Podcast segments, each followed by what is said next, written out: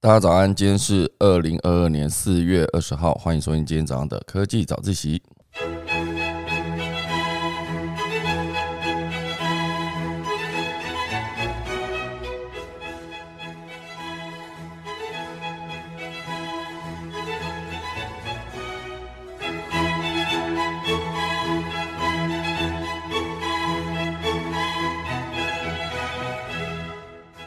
好的，大家早安。今天我们还是要来进行我们的老屋翻新书，好不好？我们今天还是会跟大家介绍这本书，哈，就是《讯号全视觉图解：决定全球经济大局的二十七个关键趋势》。那因为大家知道，我现在还在呃。骑单车的路上，好不好？呃，我们我就是我了哈。我参加了一个就是三天内从新店骑单车到五岭的一个自行车团啊。当然，我并不是骑普通的单车啦，骑的是电力辅助的 e bike。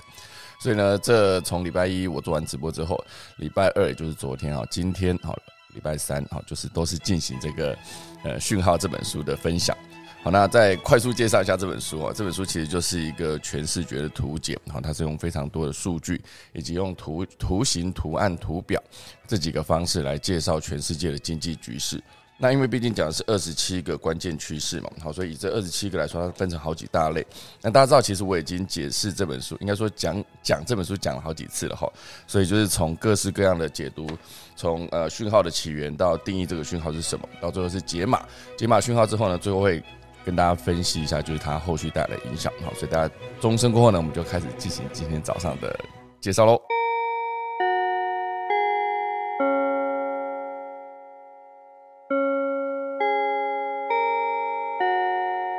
好的，今天要跟大家介绍就是讯号里面的第五大篇章，就是货币与市场啊。其实昨天讲的货币与市场的篇章一哦，就是五之一，讲的是负债累累的世界。那当然五之二有提到的一块，就是以利率这个角度来切入哈，利率的，比如说利率过度下滑这件事情，五之二。那今天我比较想跟大家分享是五之三哈，就是无能为力的央行。那不知道大家对于央行一听到央行，大家想象的画面是什么啊？那我自己哈，以我一个客家人来说，像是以前大家知道我们的央行总裁彭淮南哈，就是常常在之前早期的那个呃新闻上面就用，应该说用客家新闻报道。呃，中央银行利率开放这件事情，就是我会记得，就是总用银行啊，利率开放，就这一句。所以每次讲到央行，我就会想到这句话。那虽然讲的有点蹩脚，可是至少我还是讲完了哈。那央行这件事情，我觉得对全世界的各国的经济来说，都是扮演非常重要的一个角色。那可是这一个篇章就是五之三，也就是整本书二十七个讯号里面，他写的讯号十八。他提到的内容其实就是无能为力的央行哈，就是在世界各国局势经济变化非常的大的现在，哈，就是大家不知道对于央行大家想象的画面是什么，好，就是它到底是不是，比如说我们可以决定呃外汇就是汇率的比率，哦这件事情可以被自己做升值贬值这件事情，它其实或者是稳定国内经济都是以央行做一个出发点一个火车头哈，所以这边以无能为力的央行这一篇来说，它其实前面的。呃，整个时间序时间线大概也是四条，哦，就是第一条最上面呢，它写的是人为压低利率，好，所以导致债务的水位飞升。然后另外还有一块就是通货膨胀，好，通货紧缩，讲错了，通货紧缩导致压力升高。这边举了一个例子是日本，好，就日本每年的人口成长率，然后再对照他们的经济局势，然后后来就写说利率趋近于零，然后以第三条线写的是央行购入的资产。啊，比如说公债、公司债，好，然后还有房贷、担保证券以及股权，啊，就是技术量化宽松这个政策之后呢，就是往往就会影响到全球的经济局势，然后到底有没有机会？就是刺激经济的成长，然后最后就是呃僵尸企业暴增，这边写的是美国公司濒临破产的比例其实非常的大，然后最后面就写到说对自由市场的干预加大这件事。好，所以我们现在正式来进入这一篇，就是无能为力的央行这一篇。这边写的是第一个图表，写的是各大央行资产负债表的规模。用美元计算。我这边列出了几个银行哦，就是日本的中央银行，然后欧洲的央行，还有美国联准会、瑞士国家银行，以及最后一个是英格兰银行，这五个银行来做一个比较图。那这个他写的是低利率的目的在于使企业和消费者的贷款更容易，从而增加投资和大量的采购。不过呢，当利率趋近于零的时候，就会浮现一个问题，哈，就是各国的央行因为无法进一步的降息，好，所以只能仰赖一种叫做量化宽松，就是 Q E 这个政策来的非常规的政策来提升经济，这就会导致央行资产负债表虚胖膨胀，引发各界纷纷质疑这些机构是否做得太过，就是每次只要有 Q E 的时候，就是全世界的经济都会大量的受到 Q E 的影响，尤其是美国啊，毕竟它算是一个全世界经济的火车头嘛。从很早期开始，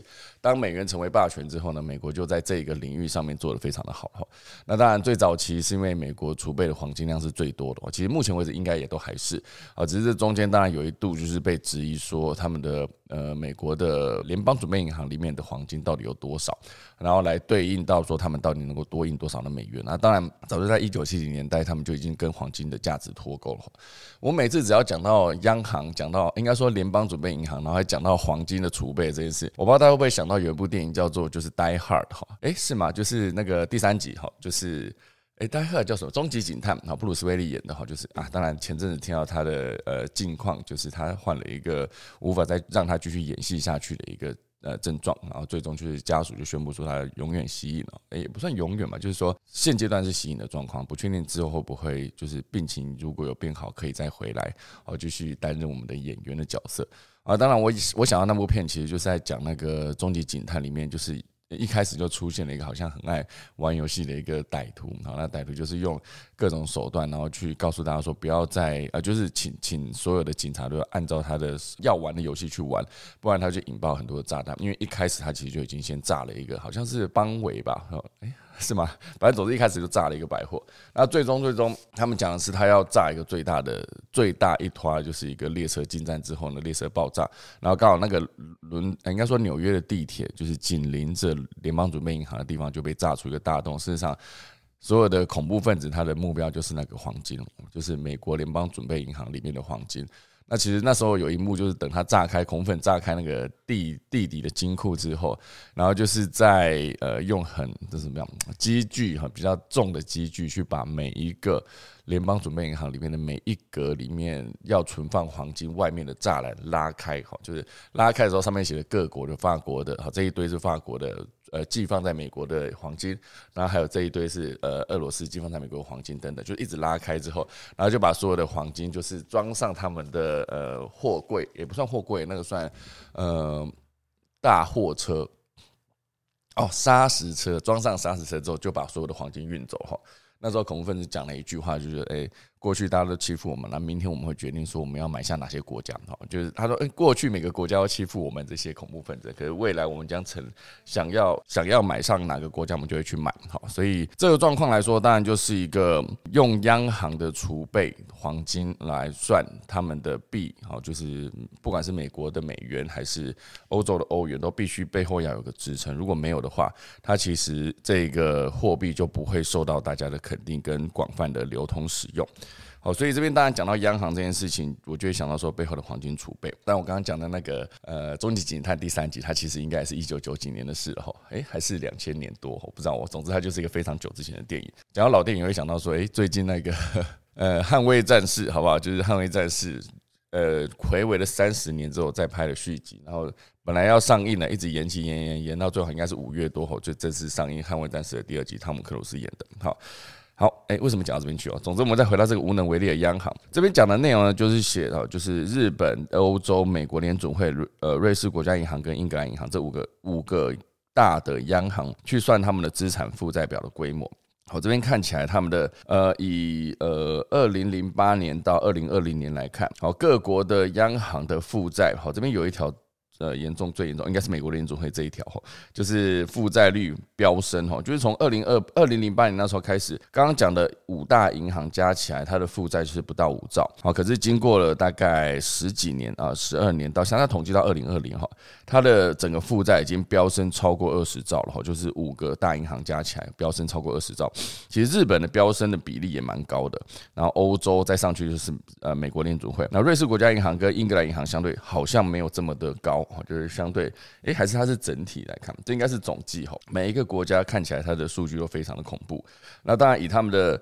央行政策利率来看，就是以一九八零年代统计到二零二零年了，一九八零年代哈，可能是刚开始突破不到以以这个是瑞士国家银行来看，它非常低啊，一开始只有零，然后开始慢慢往上，一九八零年代开始涨到大概五，然后后来再涨到在五上下一直徘徊，然后利率一路到了二零零九年开始哈，就一路开始降，降到到变成零，然后降到变成负的，所以数据看起来是非常的低啊。那每一个国家其实利率一开始，比如说一九八零年代的时候，这边写的是美国联储会啦，然后还有日本的银行哦，还有这个英格兰银行，其实一开始的利率都是高的，然后一路到了真的都是。在好像是二零零八年、零九年那时候开始，是因为次贷危机的关系嘛，所有的利率都降到非常的低，甚至后来还变成负的，就是利率变成负的这件事情，就有点夸张哦。降到这条深蓝色的，应该是瑞士国家银行降到变成负的。所以以央行的传统货币政策工具包来看，通膨急升会削弱货币的购买力，使企业难以定价。因此呢，许多的央行会设定让通膨稳定成长变成一个目标。所以这边写的通膨率的目标，以日本跟英格兰银行还有美国国联储会来看，就是百分之二。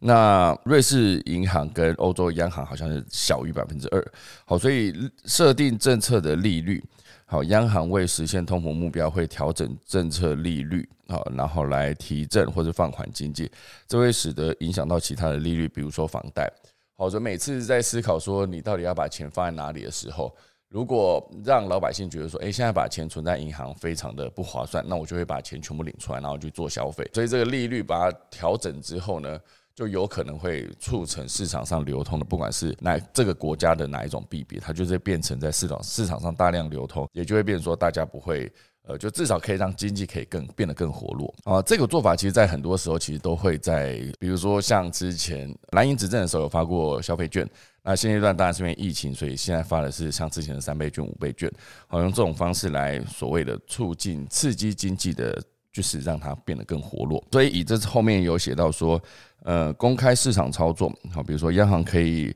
买卖短期公债来影响各种利率，好，这种操作会成立是因为。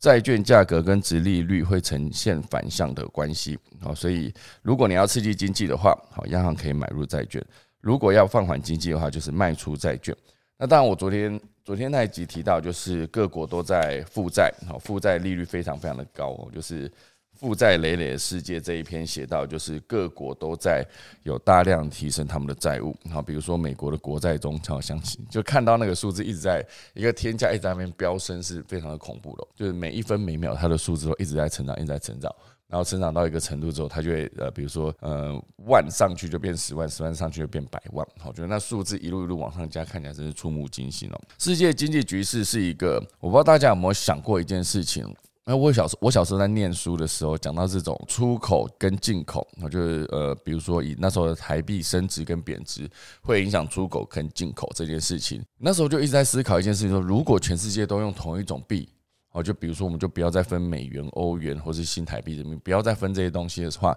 我们全部人如果都使用同一种币别，会变成怎么样？我就小时候都会想说啊，这么麻烦，为什么？如果大家不要在汇率换来换去的时候，岂不是很方便吗？我们就全部用一种币别就好了，就是全世界流通的都是同样一种，那我们到哪里都是用这种钱，然后就不会有这各式各样的汇汇率的差别。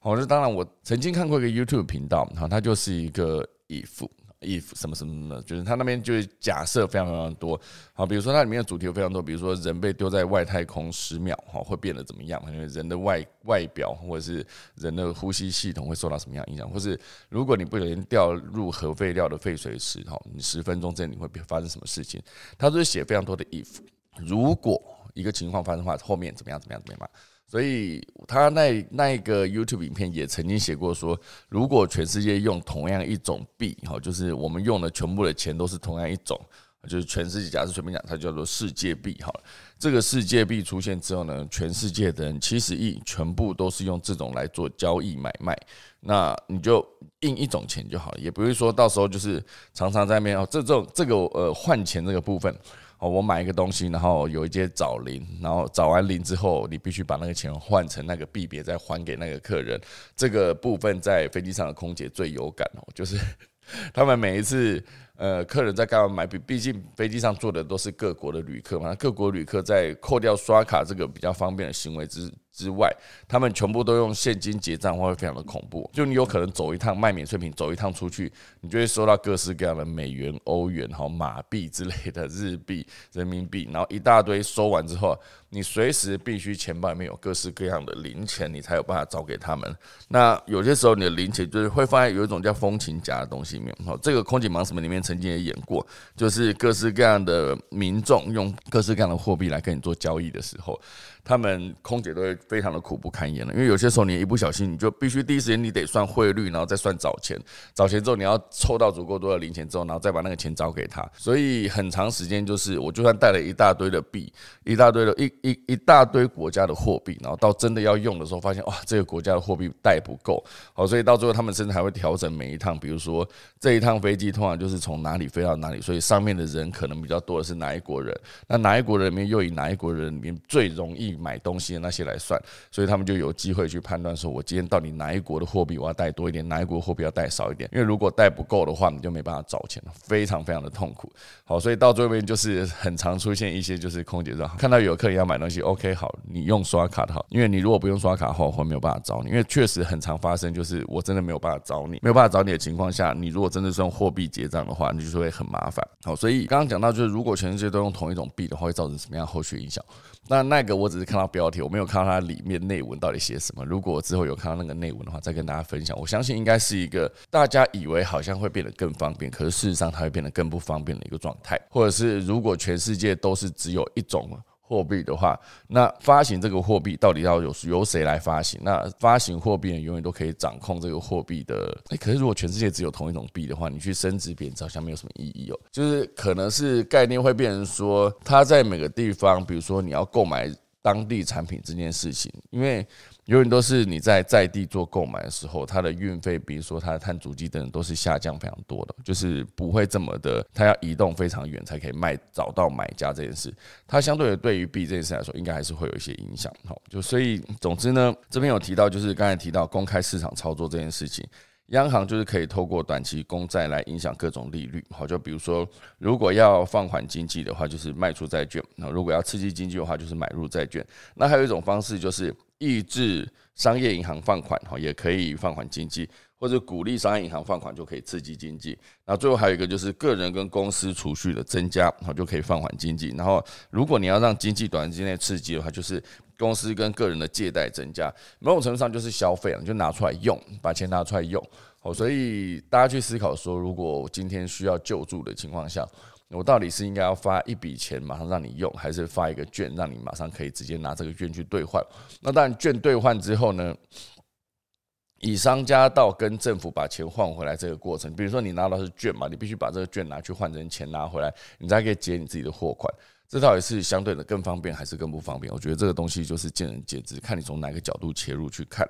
好，所以整个公开市场有非常多的操作的方式，只要你想要刺激经济，你就是用这个。好，就比如说买入债券，鼓励银行借款，然后个人公司债借贷增加，就可以刺激经济。好，这是几个央行可以做操作的一个方式。那当然，这个第二大段写到解码讯号这边，其实有写到说日本对抗通货膨胀，好，通货紧缩啊，讲错了，日本对抗通货紧缩之战。好，日本银行是陷于通缩困境最早束手束手无策的央行之一。那它在解决数十年来的低通膨或负通膨难题上面的成果有限，而这两者呢，都会对经济成长带来最不利的影响。好，所以物价持续下跌会使得企业跟消费者的投资和支出计划递延。我这边写的是一个从一九一九七零年代开始看日本的通货膨胀率跟他们央行政策的利率，好，所以一直都有一大段的差别，一直到两千年过后才相对比较稳定。可是那时候已经接近于零了哈，因为原本他们的通货膨胀率跟央行政策的利率都是有在一九七五年左右，那时候有达到高点到百分之二十几哦，就是通货膨胀率、通膨率跟央行政策利率都到百分之二十几，还算蛮接近。那后来就一路下降，就是到一九八零年代会下降到呃。剩不到百分之十哦，剩百分之八左右，然后后来又再涨一部一一部分有再涨到一呃一九八一八二年那时候有再增加到百分之十五，那可是它的通膨率是真的已经是剩百分之五了，那央行政策的利率就是把它调到百分之十五，中间有个十的落差，那这个状况尤其到一九九零年代更严重哈，就是落差更严重，因为一九九零年代那时候呃通膨率其实已经剩下。接近于零了，就算多起来高一点点，也是大概高到百分之二、百分之三左右。可是政策利率却一样拉到百分之十五，所以那段时间是差距最大的。然后到两千年过后呢，就一路往下降，降到降到最后面就是剩下百分之零，哈，剩百分之零了。然后二零一零年哈，甚至还降到了百分之零以下，就是以它的政策利率跟通膨率都降到百分之零以下。非常的低啊，所以以往的利率上升会让通膨降温，但是反向操作的情况下，这种工具就没有这么有效哈。所以这边写到说，日本因为实施零利率的宽松政策，啊，需要有额外的刺激配合，好，所以在二零零一年开始采量化宽松购购买长期证券，进而增加了货币供给量跟压低长期利率。好，所以日本银行持有资产用美元来计算的话，就是。有外币资产有一七四六亿嘛，然后股票型的 ETF，然后有三四三一四九，那其他资产就是一兆，然后政府持有的证券是四点九兆，好，就整个算起来，这就是目前为止日本的一个状况。那当然，日本的量化宽松的实际成效还没有一个实际的定论，可是至少你可以看到是一个他们的薪资啊薪资停滞不前这件事情非常的恐怖，两千年。到二零一八年，哦，这十八年来看，平均的年薪用日元来计算的话，两千年的时候是四百出头万，到了二零一八年的时候，一样是四百出头万。我觉得看起来，它根本就是一条平的躺在那边。就是到二零一一年的时候，有稍微高一点点哦，可能就到四百一十万。可是事实上，有可能往下降，看起来就是四百、四百零五、四百零八、四百一十、四百一十一、四百一十二、四百零。七好之类的，就在这个数字上面一直徘徊，薪资停滞不前。我觉得这个状况跟台湾也有点像，就是如果说你看待薪资是没有成长，就是以前是两万八，现在是两万八，那事实上其实是薪资实质负成长。因为以前我小时候非常印象深刻，就是那时候买红豆饼是四颗十块啊，四颗十块啊，现在是一颗四十啊，所以你说它涨了几倍呢？十六倍是不是？一颗十块之后二点五涨到一颗四十。二点五乘以十，哎，不对，这样到底是几倍？啊，对，好像哎，不是啊，就十六倍啊，哎，是吗？好，所以本来是四颗十块，后来变成一颗四十，就是非常的贵啊。当然说现在讲一颗四十的还是比较大颗的那种。如果说你真的小颗也便宜一点的话，应该还是一颗十块还是有的，还是看得到的啦。好，所以至少呃最基础的看起来它就是涨了四倍，一个红豆饼涨了四倍，那。如果你那时候的钱是多少钱，现在还是多少钱的话，其实你能买到的东西就非常非常有限。那更遑论房价哈，我觉得房价应该在讯号里面应该也要特别，就是这本书里面应该会特别提到。我觉得房价这种属于基本人类生存权利的一个一个价格价值，我觉得它必须是要不能太高的哈。好，所以以美国联准会来说，无限量化宽松的政策这件事情，当然会。联准会坚持采取一切必要措施来支持经济，然而放任使用量化宽松，真的可能会带来可怕的副作用，好就会变成一个虚胖的美美国股票市场。好，这边有写了一个图表，是联准会的总资产 VS 标普五百的指数。好，这个看起来就是写说有两大段时间，在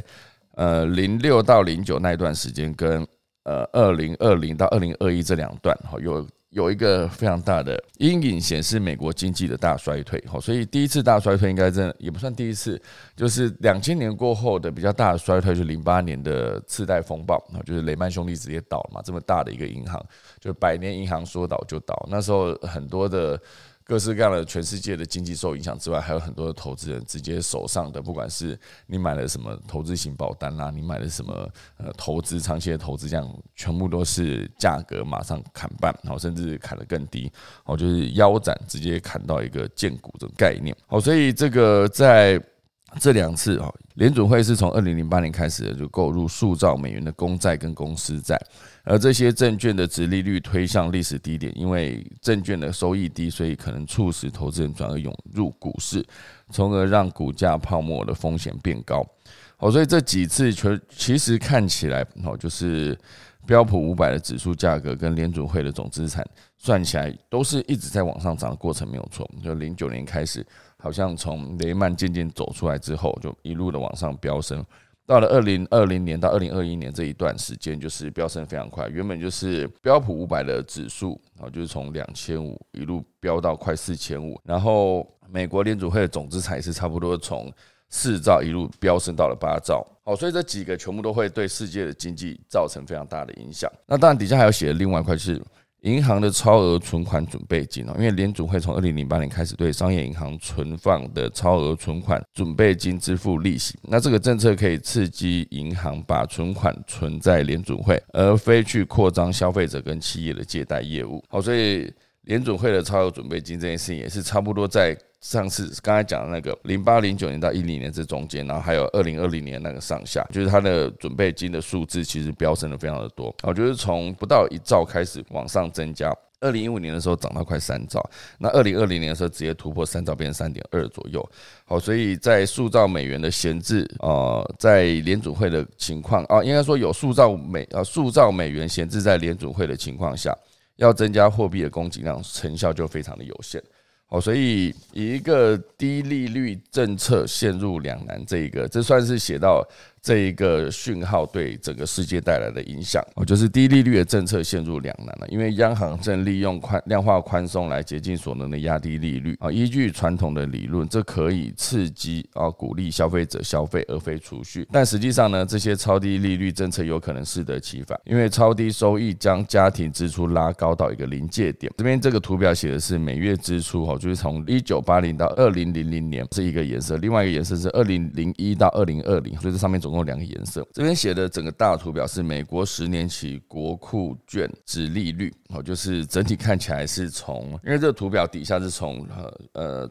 横轴是从零到十六，百分之零到百分之十六，那纵轴是家庭消费支出占可支配所得百分比，哦，家庭消费支出，所以底下是从百分之八十六到百分之九十八这边来看，所以整这样相对照下来，就会发现。整个的低收益率对家庭支出拉高到非常高的一个临界点，哦，就是你家庭支消费支出占可支配所得百分比，如果真的达到百分之九十八的话，所以它其实是一个底下有说明哦，写到当值利率高于百分之十的时候，家庭消费支出平均低于可支配所得的百分之九十，然后随着值利率下降呢，储蓄的吸引力大减，结果是家庭消费的支出增加了。然后最后一段写的是当值利率低于百分之四的时候，低利利率似乎产生反效果，那家庭消费支支出就减少了。这边看起来，这个这个图表是一个整体来看，就是比如说你的呃美国十年期国库利率一路一一旦拉到百分之十六的话，那家庭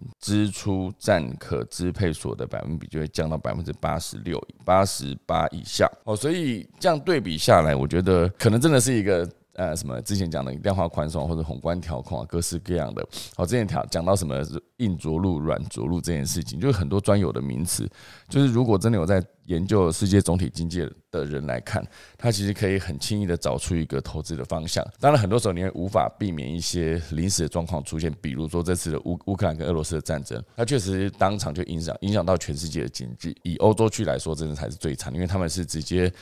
减少了粮食的收。呃怎么讲进口，也减少了天然气跟呃各式各样能源、石油的进口。就会直接导致，比如说德国目前为止真看起来是最惨的，所以这边最后就是写一个结论，哦，就是各国央行对于刺激经济仍然是不遗余力，但是这导致超低利率的漫长走势持续了好几年，而量化宽松政策一轮又一轮的推出之后，批评批评者就认为呢，这些干预措施与自由市场的概念背道而驰，真的是弊多于利。然而在二零零八年之后那些年，所谓真正的自由市场是否会表现得更好呢？仍然是个谜，好不好？那这就是今天这一大段无能为力的央行，就看起来就是你有很多可以做的动作，可是事实上你做的动作可能早期有效，后来就会成效越来越低，到最后甚至会变成一个反效果，副作用非常多。那总之就是看后续全世界经济到底能怎么发展。我觉得如果减少一些战争啊，至少相对的社会比较稳定的状况下，可是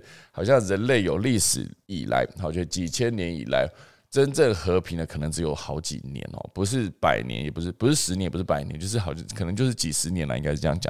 人类几千年的历史完全没有战争，完全和平，就是每个人许愿说“我希望世界和平”，那个许愿的成功，真的成功那段，好像就只有十几年哈，还是百年，就一百一两百年，顶多好像不可能再更高了，因为人类真的是一个很喜欢。各式各样的竞争哈，然后战争也不是说喜欢了，就是生存必须就要取得生存的必需品，粮食、食物，然后国土等等，这些全部都有可能导致战争的发生。好，所以总之呢，就是如果说世界可以继续和平的话，对于世界经济成长来说，还是一件好事。好，以上就是今天的讯号这一篇哈，写到的是呃，我们经济与货币这一篇的无能为力的央行，就分享给大家。那大家就先来打下课钟喽。